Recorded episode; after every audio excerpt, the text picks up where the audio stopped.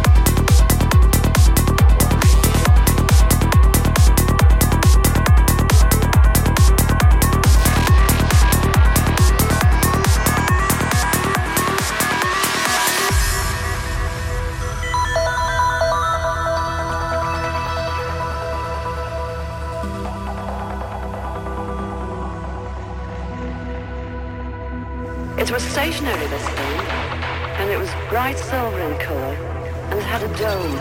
It was tilted. I could see the occupants in it, and they could see me. These people were beautiful people. That's the only way I can describe them.